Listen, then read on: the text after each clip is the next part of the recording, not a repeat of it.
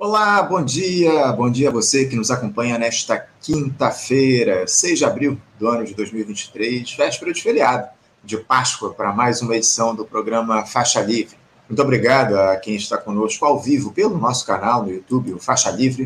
Muito obrigado também, agradeço muito a você que nos acompanha, assiste ao programa gravado a qualquer hora do dia ou da noite e também a quem nos ouve pelo podcast Programa Faixa Livre, nos mais diferentes agregadores. Lembrando sempre que Faixa Livre é uma produção do jornalista Carlos Leal, auxiliado por Érica Vieira e pela jornalista Ana Gouveia. E nesse último programa da semana, nós vamos tratar, obviamente, de política. O governo Lula se aproxima dos 100 dias de mandato, na próxima segunda-feira, e o presidente tem se esforçado, junto a ministros e assessores, para mostrar os feitos do governo até esta data, algo simbólico para as mais diferentes administrações. Houve ontem também o depoimento de Jair Bolsonaro à Polícia Federal, naquele caso das joias árabes, vocês sabem, né? E o ex-capitão teve o disparate de dizer aos oficiais que só ficou sabendo dos tais presentes um ano depois de recebê-los, mas não lembra quem o avisou a respeito deles. Enfim, é muita cara de pau. Mas ontem também foi mais um dia de luto aqui no nosso país. Infelizmente, com aquele horror em uma creche lá em Santa Catarina, onde um sujeito matou quatro crianças a golpes de machadinha. O segundo episódio gravíssimo em escolas, pouco mais de uma semana. A pergunta que fica é: onde é que nós estamos errando? Para nos ajudar a responder a essas e outras questões, vamos conversar daqui a pouquinho com o jornalista e fundador do site Opera Mundi, Breno Altman. A suspensão por parte do governo da implementação do novo ensino médio também passará pelo programa de hoje, a medida foi publicada oficialmente no dia de ontem no Diário Oficial da União pelo ministro Camilo Santana. Por 60 dias haverá discussões mais aprofundadas a respeito da reforma.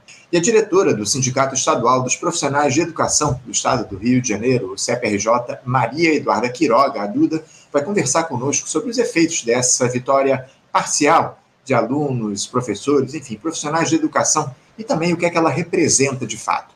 Daqui a pouquinho a Duda conversa aqui conosco, bem como a auditora fiscal aposentada e coordenadora nacional da Auditoria Cidadã da Dívida, Maria Lúcia Fatorelli. Ela que vai falar a respeito dessa proposta de novo arcabouço fiscal apresentada pelo governo uma semana atrás. Se a equipe econômica de Lula entregou um texto que atende à necessidade de se fomentar o crescimento do país como é que essa proposta afeta a dívida pública também, enfim, um papo imperdível com a Maria Lúcia já já. Para encerrar o programa, o presidente da Central Única dos Trabalhadores lá de Minas Gerais, a ACUT, Jairo Nogueira, vai analisar a aprovação em primeiro turno da reforma administrativa lá no Estado, obra do governador Romeu Zema, algo que Jair Bolsonaro já tentou implementar no Brasil no ano passado.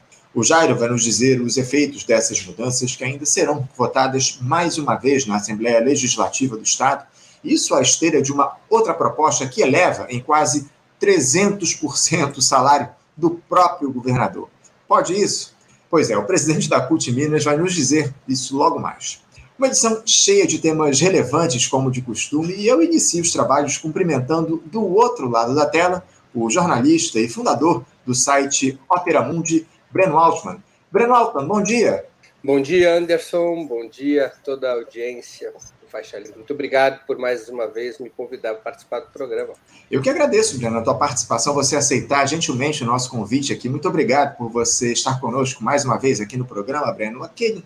Breno, eu queria começar falando a respeito do seguinte: aquele marco simbólico de 100 dias de governo se aproxima e o presidente Lula ele tenta avançar em meio a erros e acertos diante das inúmeras pressões aí que, que ele recebe de representantes do campo progressista, da turma do grande capital, enfim.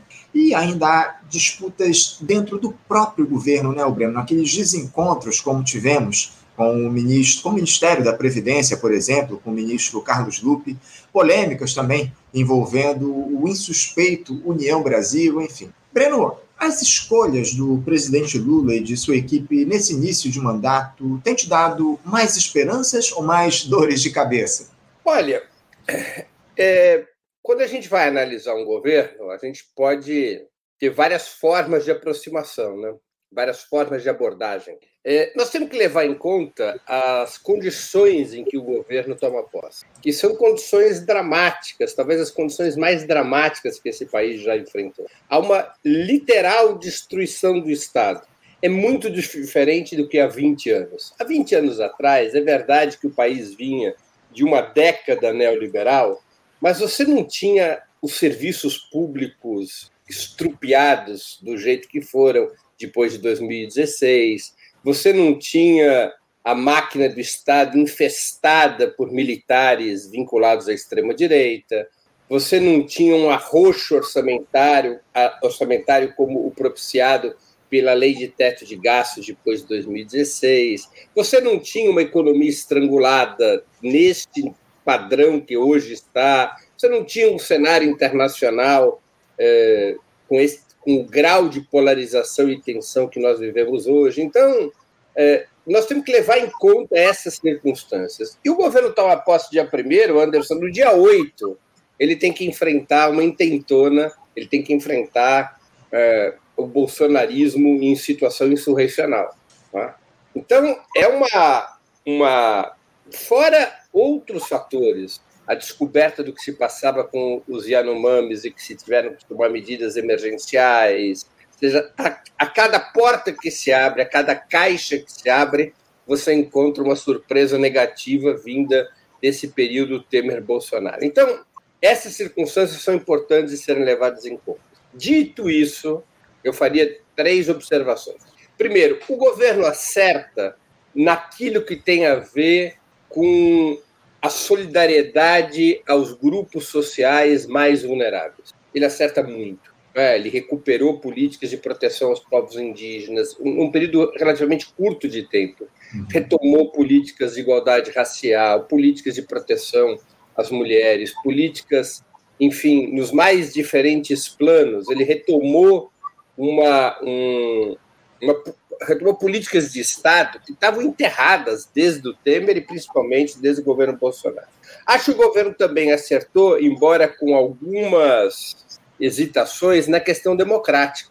A reação do governo ao 8 de janeiro ela foi muito potente, especialmente no que diz respeito a, ao isolamento do bolsonarismo, a mobilização da opinião pública, a pactuação com outros setores da vida política do país contra o golpismo, embora eu não esteja propriamente satisfeito com o trato à questão militar. Uhum. Acho que o governo falha na questão militar no que diz respeito, que é um, uma parte da questão democrática. Né? Acho que o governo optou por uma política excessivamente é, moderada com os militares e que isso e isso significa dizer que o partido militar, como alguns preferem, ou que a tutela militar não será desmontada tão cedo. E, por fim, na questão econômica, aí vem os problemas. Aí vem os problemas. Uh, o governo conseguiu, através da PEC da transição, ainda, ainda antes da posse do presidente Lula, o, o governo conseguiu recursos para não ficar paralisado, para poder retomar políticas sociais fundamentais, para poder recolocar recursos na educação, na saúde, em outras áreas estratégicas. Com isso, ganhou um certo fôlego para 2023. Mas o governo está emparedado por fora e por dentro em relação à política econômica. É, há uma clara hegemonia das políticas favoráveis ao capital financeiro, até porque o Banco Central se transformou numa fortaleza desse capital financeiro desde o momento em que foi aprovada uh, aprovado o projeto de lei que lhe concedeu uh, independência ou autonomia formal. Uhum. Então, e isso é muito potente, a política monetária é controlada pelo capital financeiro. O presidente Lula tem batido nisso diretamente e com razão, mas o governo vai ter que ir além de bater nisso, porque se o governo não conseguir reverter a política monetária, a situação econômica ela é complicada. E o governo é, fez uma opção de política fiscal que é melhor do que o teto de gasto, que garante ao governo mais um ano de fôlego no próximo ano, 2024. O governo vai ter mais recursos em 2024 do que em 2023 com essa política fiscal mas é uma política fiscal com freio de mão puxado, ou seja, uma uhum. política fiscal que busca contemplar as pressões do capital financeiro pelas restrições é, estruturais dos gastos e dos investimentos públicos, é, e isso tem consequências na capacidade do governo em mudar o modelo econômico. Então, eu faria essa síntese. Né? É, inclusive, a gente vai tratar aqui daqui a pouquinho a respeito de algumas dessas questões que você trouxe nessa tua primeira resposta a respeito do cenário político que está colocado. Agora, Ô Breno, uh, você sabe dizer qual é a avaliação geral dentro do próprio Partido dos Trabalhadores a respeito da atuação do governo? E eu te pergunto isso pelo seguinte: uh, essa semana eu conversei aqui no programa com o senador Humberto Costa, do, do Partido dos Trabalhadores de Pernambuco, e ele concordou, obviamente, com essas críticas do Lula, o que Lula tem feito aí ao presidente do Banco Central, o Roberto Campos Neto, mas caracterizou como uma radicalidade, nesse momento, o presidente da República enviar ao Senado um pedido de afastamento desse cidadão do comando do BC, algo que poderia ser feito pelo fato de o banco ter descumprido por dois períodos consecutivos as metas de inflação. O ministro Haddad ele acabou se aproximando lá do Campos Neto nos últimos tempos, enquanto a presidente Gleisi Hoffmann, presidente do PT, ela segue pedindo a saída dele. Essa suposta divisão no PT acaba atrapalhando o governo Lula na tua avaliação, Breno? Olha, é, como qualquer organismo coletivo, governos e partidos estão sujeitos a divergências e a dissidências. Eu não creio que atrapalhe em si isso, Anderson. Eu acho que é um jogo de pressões e contrapressões que ajuda o presidente a governar. O próprio presidente Lula, eu vou aqui recordar, eh, antes até de tomar posse, e mesmo depois de tomar posse, ele foi muito enfático com isso. Eu não quero tapinha nas costas. Eu quero críticas e pressões para que o governo possa é, acertar mais e errar menos. Então, esse mecanismo do debate público, que é diferente do que nos primeiros governos Lula, Lula 1 e Lula 2, esse debate público ele é sadio, ele ajuda, ele pode criar certos constrangimentos, mas ele ajuda o governo a, a, a aprimorar sua pontaria. Eu vou usar aqui como exemplo, para não repetir o teu próprio exemplo da política econômica, eu vou usar como exemplo a questão do novo ensino médio. Uhum seja, houve uma pressão muito forte da comunidade educacional e o governo, é, especialmente o presidente Lula, determinou a suspensão do cronograma de implementação do novo ensino médio. O Ministério da Educação estava indo pelo caminho de preservar a reforma do ensino médio. Ainda não reverteu esse caminho, mas teve que suspender é, o cronograma, a, pelo menos até que se conclua o ciclo de audiências públicas, que vai até 31 de maio, pode ser prorrogada até 30 de junho. Então, uhum. esse jogo de críticas e pressões é fundamental para, para o diálogo do governo com a sua base social, para que o governo é, não seja sequestrado pela pressão do capital financeiro ou sequestrado pelos setores que representam o capital financeiro dentro do governo, porque é um governo, como o próprio presidente Lula já se manifestou, e a gente não precisaria de, nem da manifestação dele para saber disso, é um governo de frente ampla. Uhum. Ou seja, é um governo de é, pluripartidário e multiclassista, ou seja, ali não tem só representantes da classe trabalhadora, ali tem representantes do capital e tem partidos até da direita. Então, essa disputa ela é fundamental. Né? Então, eu não vejo, eu não vejo problemas em relação, em relação a isso. Agora, o presidente enfrenta uma questão que aí sim precisa ver qual é o caminho que vai seguir, que é o fato de que ele, o governo é, tem uma, um, um Congresso com uma maioria extremamente conservadora, muito mais do que nos governos anteriores. Grosso modo, você tem duas táticas a operar para operar o Congresso. Uma tática que é a negociação por dentro, é a pactuação interna em que você oferece aquilo que os seus adversários no Congresso, os seus supostos aliados, topam uh, negociar. Uhum. Então, é por dentro do Congresso. É evidente que você não vai poder chegar para uma bancada conservadora, inclusive para os aliados conservadores do próprio governo, e achar que vai ser fácil propor a demissão do presidente do Banco Central e eles vão topar.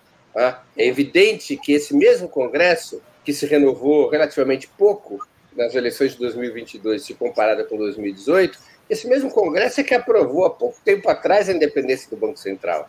Eles não vão revogar por vontade própria o, o mandato do Campos Neto. Isso não vai acontecer assim, por dentro. A outra tática, Anderson, é uma tática de pressão por fora, que o próprio governo acione, o próprio presidente acione a pressão sobre o Congresso, a pressão da sociedade civil, a pressão do movimento popular, dos movimentos populares, a pressão dos movimentos sindicais sobre o Congresso para arrancar medidas legais favoráveis a políticas mais avançadas. Né? Então, são duas táticas de como lidar com essa situação.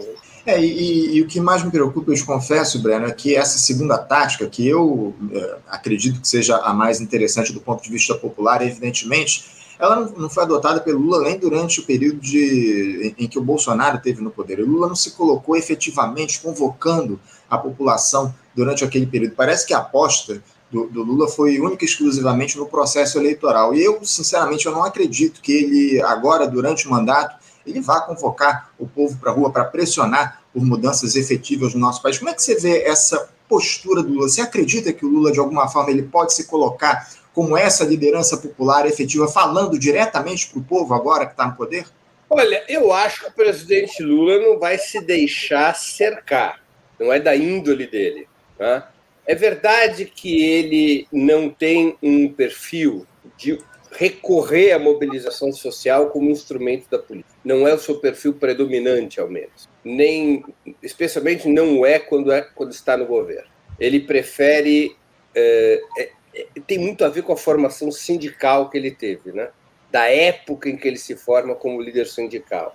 É uma geração que se constrói no sindicalismo debaixo da ditadura e a greve, a confrontação contra o patronato, não era a primeira carta sobre a mesa era a última carta sobre a mesa. Você tentava ali negociar, conversar, fazer movimentos de pressão, dialogar. Somente quando havia uma absoluta intransigência patronal ou uma perda de, de valores dos salários muito expressiva é que o movimento, ali naquela segunda metade dos anos 70, trabalhava com a hipótese de algum nível de pressão, até porque havia ditadura e coisa e tal. Uhum. Então, o presidente Lula ele funciona com a ideia de enfrentamento em último caso. É diferente se a gente for comparar com outro líder político relevante, o ex-presidente venezuelano Hugo Chávez. Hugo Chávez era o oposto. O Hugo Chávez era um militar e ele achava que a primeira carta era o enfrentamento.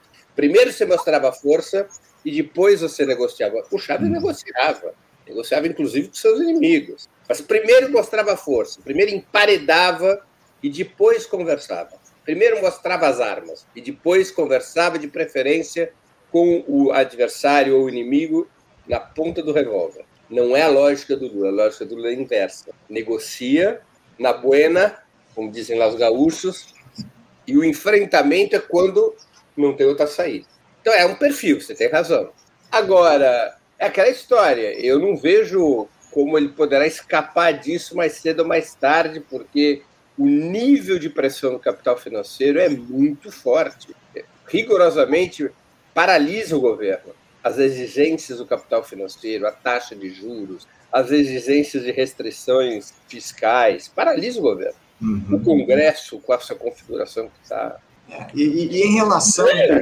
E, em relação, Breno, inclusive, a essa, essa proposta de mudança das regras fiscais, ou seja, a gente já tem uma regra extremamente limitada que foi proposta pela equipe econômica do governo e que ainda vai sofrer alterações lá nas mãos do Congresso Nacional. E dá esse detalhe, né, Albena? A gente precisa ficar muito atento também em relação ao que virá do Congresso, né, fazendo pressão justamente para que não haja muitos retrocessos em cima de uma, uma regra fiscal aí, de um arcabouço já tão tão insuficiente para atender às demandas populares, que vai restringir os investimentos públicos, vai continuar restringindo os investimentos públicos agora a partir da Receita, enfim. Ô, Breno, ontem o ministro de Minas e Energia, o Alexandre Silveira, ele disse à Globo News que haverá algumas mudanças na política de preços dos combustíveis praticada pela Petrobras, com a adoção de algumas diretrizes baseadas no mercado interno e não no externo. Para surpresa de muitos, o Alexandre Silveira classificou a política de preços de paridade de importação como um verdadeiro absurdo e disse que a mudança deve provocar uma redução entre 22 e 25 centavos ali no preço do litro do óleo diesel. Segundo o ministro, a Petrobras já possui orientação para alterar essas diretrizes. A, a, previsão é que as mudanças elas comecem a ser aplicadas após a próxima Assembleia Geral da estatal, que está marcada agora para o final desse mês de abril. Só que a direção da Petrobras, o Breno, disse não ter recebido qualquer comunicado por parte do governo sobre essas alterações aí no PPI. Está claro há muitos anos, Breno, que o, esse programa, o PPI, ele é um crime contra a economia popular, evidentemente. Mas parece que, mais uma vez, há um desencontro aí na troca de informações no governo. Eu não sei se por falta de diálogo, enfim. É, você acha que é um, um, certo improviso por parte da administração pública nessa gestão das informações, Breno? Isso não deixa uma imagem de desorganização em um governo que deveria ser exemplo depois do desastre que representou a gestão Bolsonaro?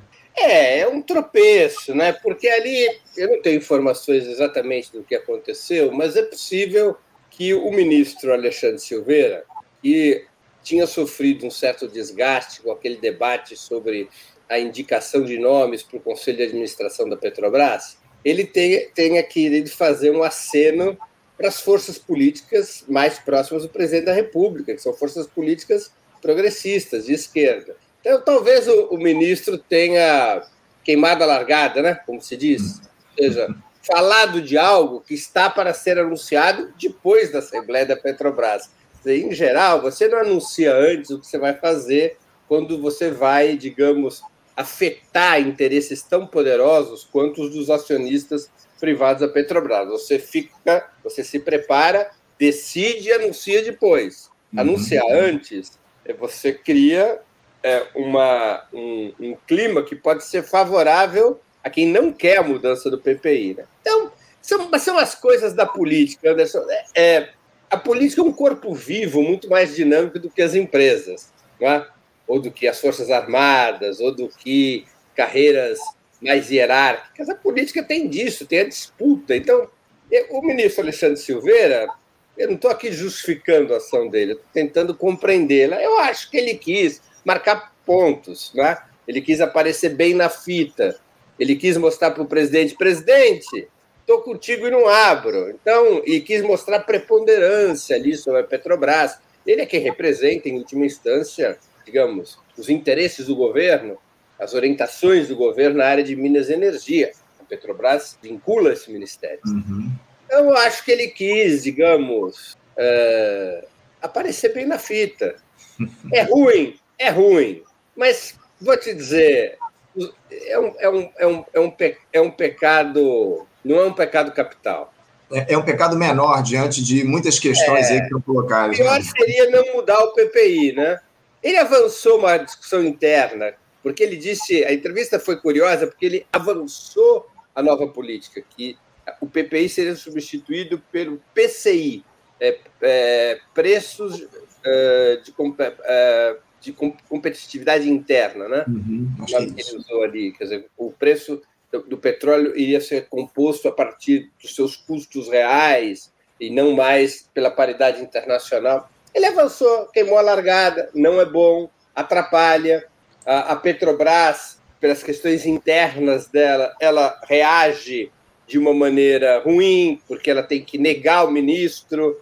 Então, é uma atrapalhada, mas, assim, é, não é bom, mas um pouco é parte do jogo. Uhum. É, o, o, que preocupa, Breno, é que esse tipo de, de situação uh, vem se repetindo, né? Eu citei aí o, o, exemplo lá do ministro da Previdência, né, o Carlos Lupe, que tomou lá algumas decisões também que acabaram sendo revistas pelo governo. Ele foi desautorizado, inclusive, publicamente lá pelo, pelo governo. Enfim, é, agora, agora, esse... vou te dizer uma coisa: se eu fosse o presidente Lula, eu ia ficar chateado com essas coisas. Ele deve ter dado uma bronca nesses ministros o tempo todo. Mas é melhor ter ministros com vontade de fazer as coisas e que queimam na largada do que ministros sem apetite, né? Ou seja, ministros que ficam ali sentados na cadeira é, pensando, olhando para a paisagem, né? Quer dizer, ministros com apetite, com vontade de, de fazer coisas, claro que cria ruído. Puta, Márcio França apareceu com aquela, aquele, aquela genialidade de que vai ter passagem de avião a 200 reais para 12 milhões de pessoas sem combinar com o governo. O presidente Lula deve olhar para essas coisas e dizer, mas da onde ele vai tirar esse dinheiro? Com quem que ele combinou? aí aparece o Lupe sem conversar com o governo, baixa a taxa de juros, aí cria uma crise, um, cria um problema, tem que resolver. Pô, com quem que ele combinou antes? Não combinou antes. E aí aparece agora o Alexandre Silveira, mas com quem que ele combinou? Não combinou. Então, são problemas. Mas é, é mais fácil resolver esses problemas do que se você tivesse ministros apáticos que não tivessem tentando, pelo menos, enfrentar os problemas. Não é bom, eu vou repetir, não é bom. Eu, se eu fosse presidente do Libertar, acordar com essas notícias deve ser uma maravilha. Mas faz parte, faz parte, assim. Uhum. Sempre se teve isso. Claro, e, é, e, é, e é praticamente é, impossível evitar situações como essa. Como você mesmo disse, se tem conflitos públicos até dentro do partido do presidente, como é que não vai ter no ministério?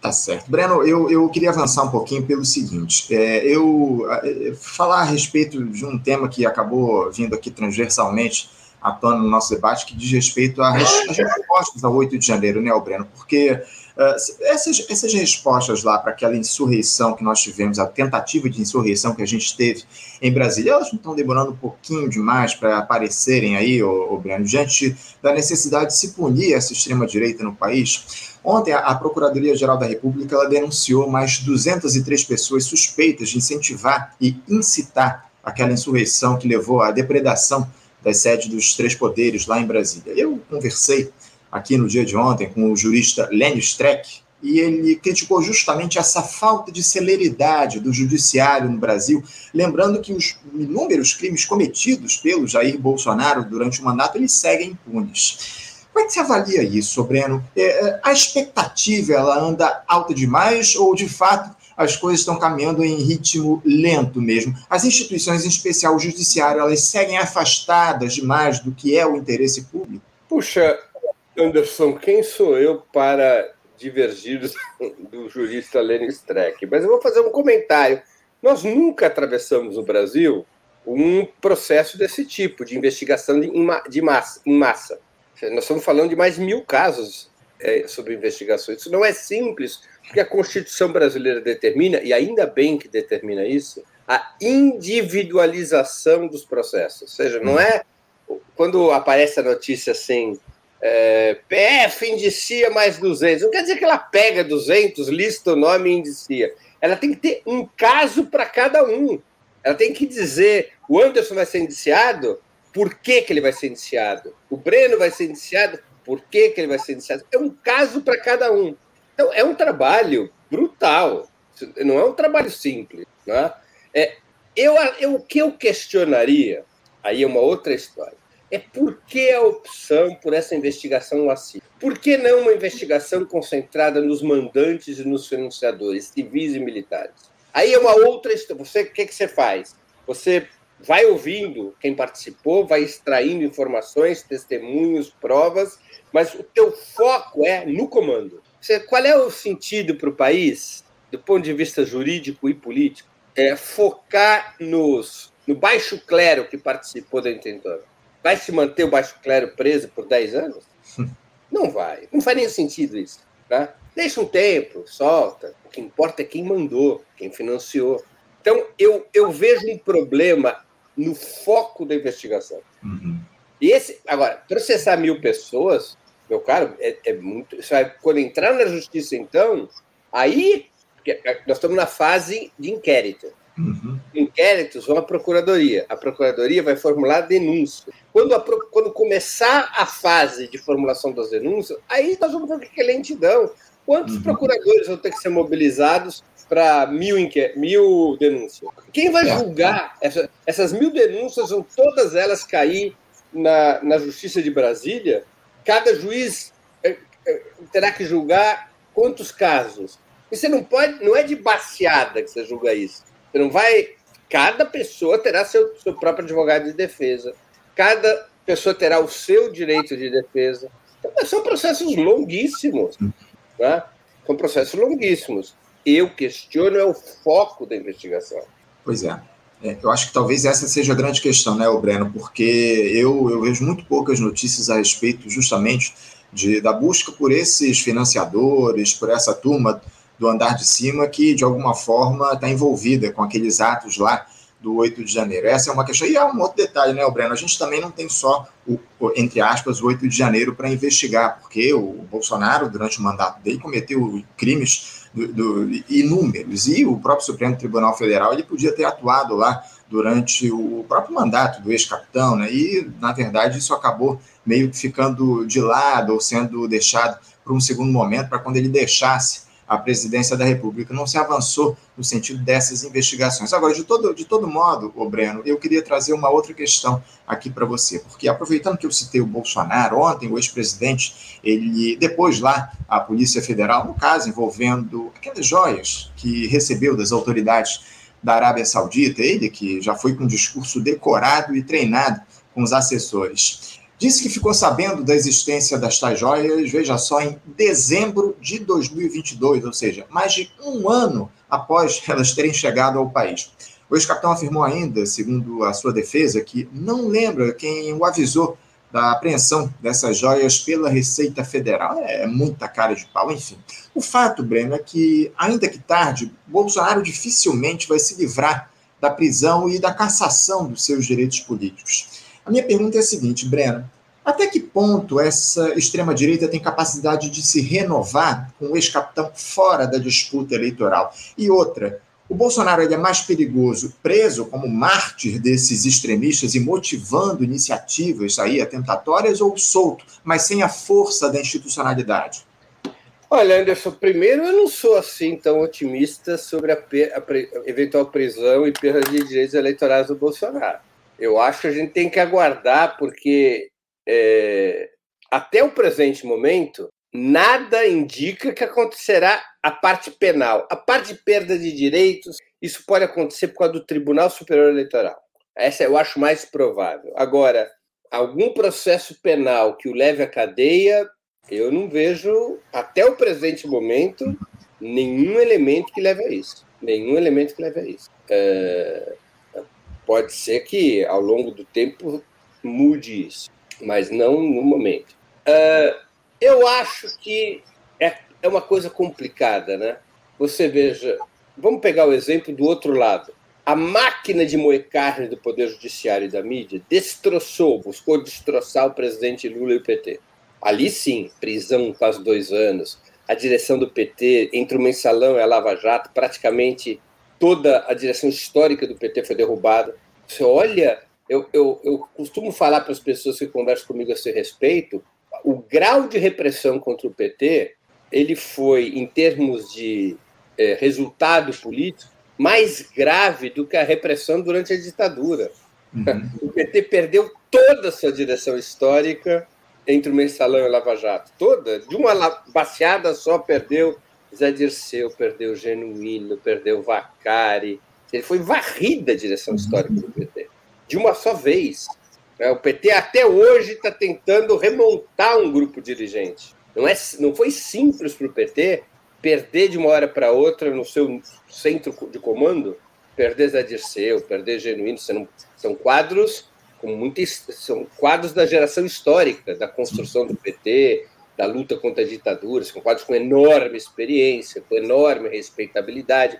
Dos quadros históricos, levando em conta que o Lula também foi preso e processado, o único que sobreviveu foi o Rui Falcão. Uhum. O único que sobreviveu. O resto tudo foi violentamente golpeado. Né? E mesmo assim, com esse grau de ataque contra o PT, da justiça, da mídia, o presidente Lula volta. O PT se recupera.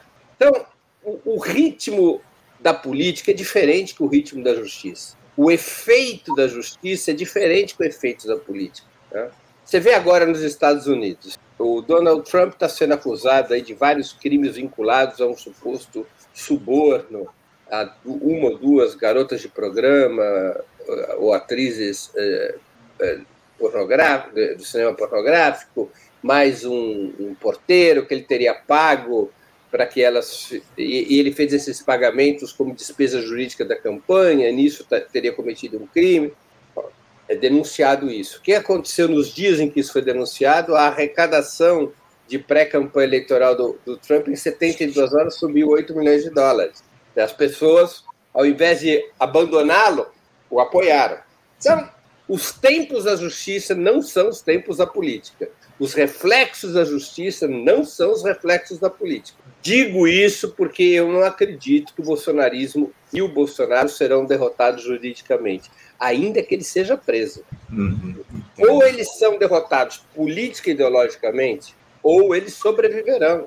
E aí sim pode acontecer uma situação, se, se você força a mão, porque assim, é, se você eventualmente no processo jurídico contra o Bolsonaro passa da linha, passa, exerce uma espécie de lawfare ao contrário, sim. condena o cara atropelando os devidos direitos, o devido processo legal, inventa um assunto para condená-lo, como estão fazendo contra o Trump nos Estados Unidos, isso pode transformar o cara num mártir. É evidente que pode. Essa história do Trump é evidente. Quer dizer, a máquina, o establishment americano quer se livrar do Trump. Os democratas e os setores mais, digamos, tradicionais dos republicanos querem jogar o Trump no mar. Aí pegam um caso completamente secundário para fazer isso. Uhum. Isso vai trazer resultado político favorável? Pode transformar o Trump num mártir e facilitar o retorno dele nas eleições de 2024. Uhum. Então, é necessário é, levar isso em conta. Eu acho que o Bolsonaro é, ele tem raízes sólidas como líder da extrema-direita. Acho que mesmo fora do jogo eleitoral, ele continuará a ser um importante cabo eleitoral. Nas, circunstâncias, se as condições políticas não mudarem, ele continuará a ser um importante cabo eleitoral. É, eu não vejo, não é por aí, pelo caminho uhum. jurídico que ele vai ser derrotado. É, é necessário, eu acho que tem um desafio para o governo, só para concluir, Anderson, que é assim: é, eu acho, é uma outra conversa isso para um outro momento, mas eu acho que o grande problema, um dos grandes problemas da estratégia do PT desde 2003 é a falta de política para as camadas médias. O PT construiu, o PT do governo construiu uma estratégia exótica entre os muito pobres e os muito ricos. É uma espécie de ponte que passou por cima das camadas médias. Uhum.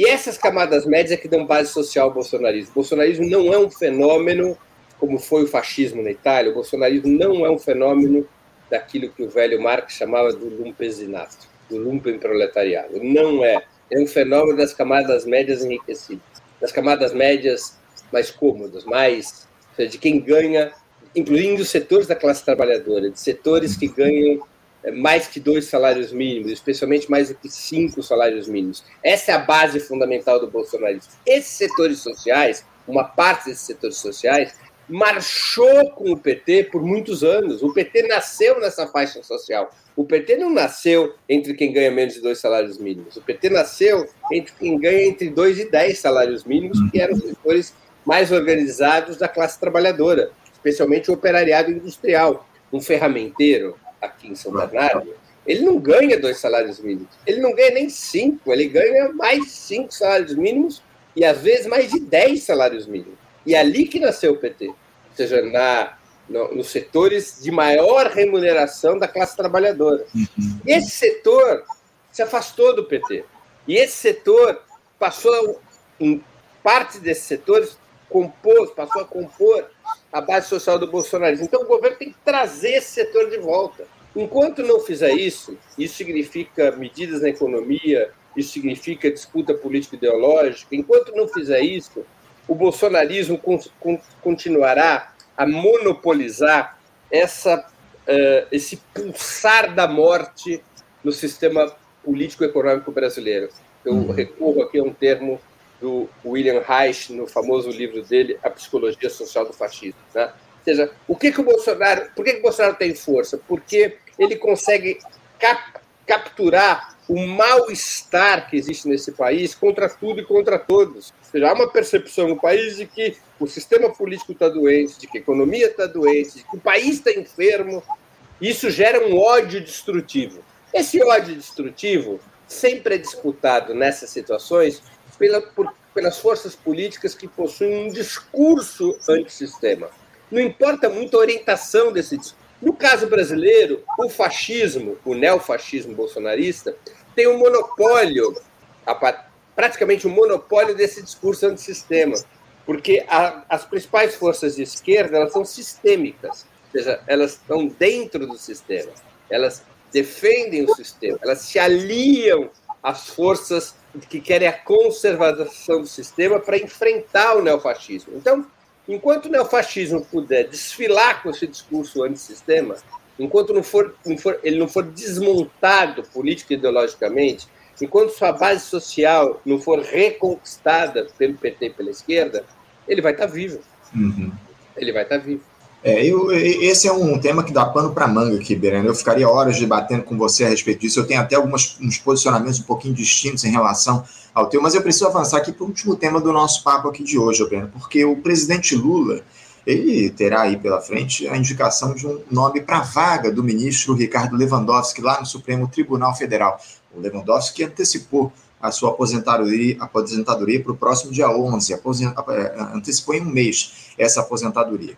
Os magistrados indicados pelo Partido dos Trabalhadores, Breno, ao STF, talvez sejam um dos maiores motivos de questionamento dentro do próprio PT, né, dada a atuação de alguns deles na corte. Nem precisamos ir tão longe, né, Breno? Acabamos de completar cinco anos daquele habeas corpus preventivo negado pelo Supremo que para que Lula não fosse preso, né? Dos seis votos contra esse HC, cinco foram de ministros indicados pelos governos do PT. Na tua avaliação, Breno, qual deve ser o perfil do próximo magistrado do STF que o Lula vai indicar?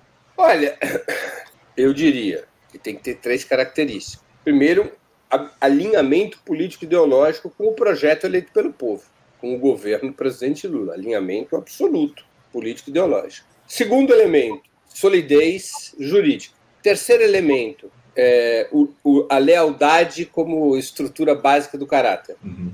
Grosso modo é isso: alinhamento político-ideológico, solidez jurídica e a lealdade como elemento central do caráter. Quem tiver essas três características deve ser indicado.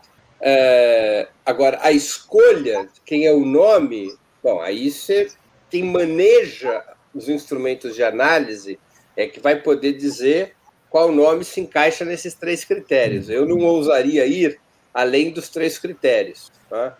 É, por exemplo, eu conheço o Cristiano Zanin, que é o nome que está mais cogitado. Não conheço bem, mas eu conheço porque eu participei da campanha Lula Livre, coordenei a comunicação da campanha e eu tinha uma certa relação com ele. Eu não tenho nenhuma dúvida sobre o, Cristiano Zanin em relação à lealdade como característica do caráter e em relação à sua solidez jurídica. Não tenho dúvida sobre isso eu não conheço suas posições é, sobre economia, sobre as, as, sobre as grandes questões nacionais que eventualmente serão julgados pelo STF. É, mas me parece um nome bastante interessante na lógica desses três critérios que eu falei. Mas eu não conheço, não estou querendo dizer que ele não tem alinhamento político ideológico, só estou dizendo que eu não conheço. Claro. Quem, a quem cabe conhecer é o ministro da Justiça, Flávio Dino, o presidente Lula, em última instância. Então, se o Lula estiver tranquilo com isso, é nome. Uhum. É, é eu, eu, haveria, outro, uhum. haveria outros, né? Não quero ser injusto, por exemplo, o, o, Pedro Serrano, o jurista Pedro Serrano, é outro nome que, que também responderia a essas três características. Uhum. Tenho, aí sim eu conheço bem, é uma pessoa que eu conheço há muito tempo, esse eu tenho certeza que tem os três atributos: né? o alinhamento político-ideológico, lealdade e solidez jurídica. Né? Seria um grande nome. E há outros nomes que, que, que, poderiam ter essa, essa, esse perfil. Né? É, não, sem dúvida. Eu ia te questionar justamente a respeito do nome do Cristiano Zanin, que é o favoritíssimo aí para assumir esse posto, né, para se indicar pelo Lula. Agora, é, há aí uma, uma clemência aí. Agora, uma... se eu conheço, Anderson, Hum.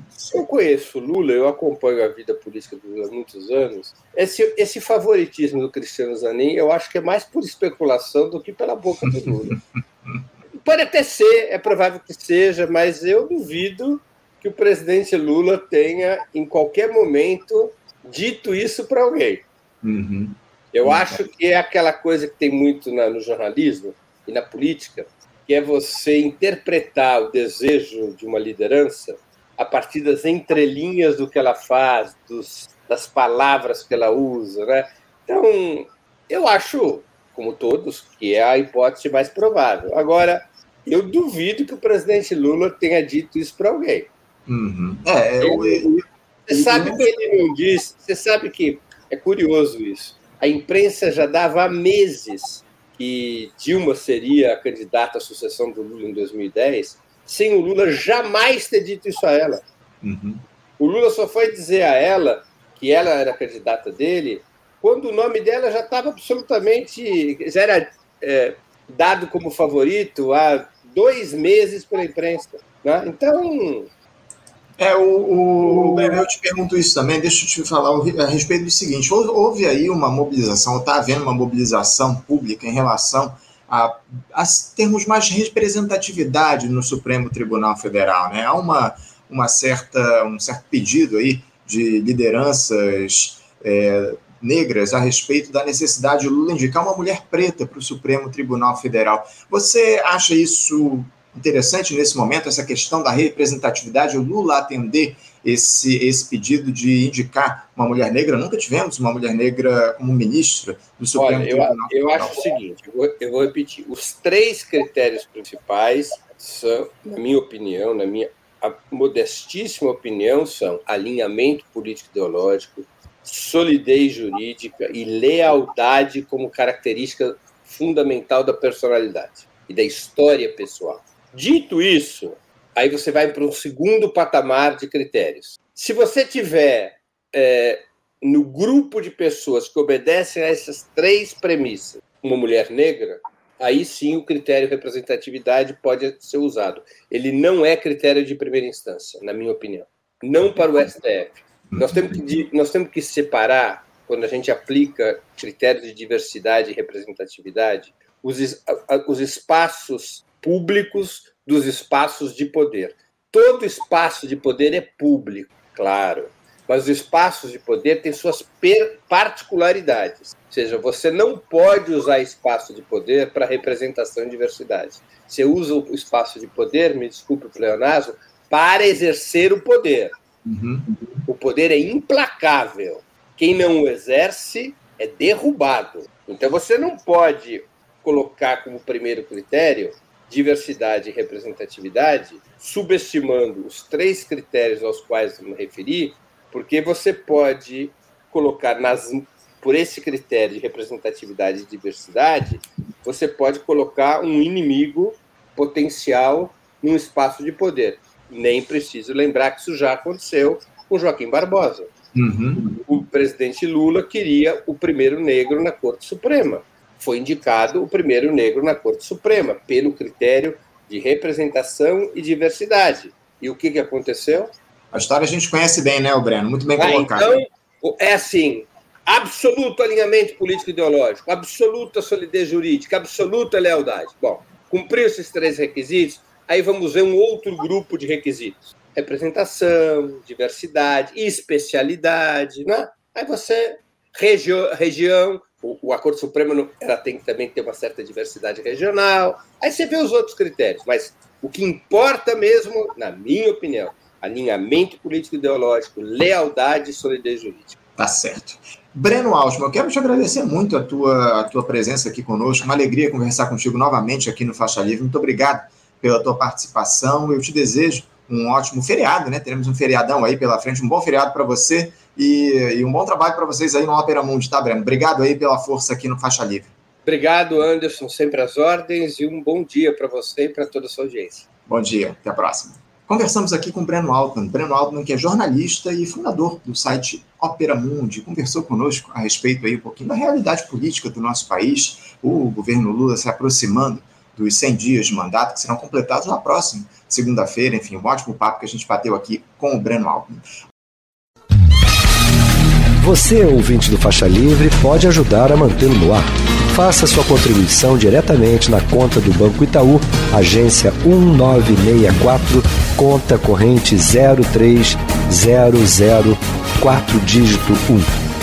Essa conta encontra-se em nome da Associação de Funcionários do BNDES, a AFBNDES, uma das nossas entidades patrocinadoras, mas seus recursos são destinados exclusivamente para o financiamento do nosso programa.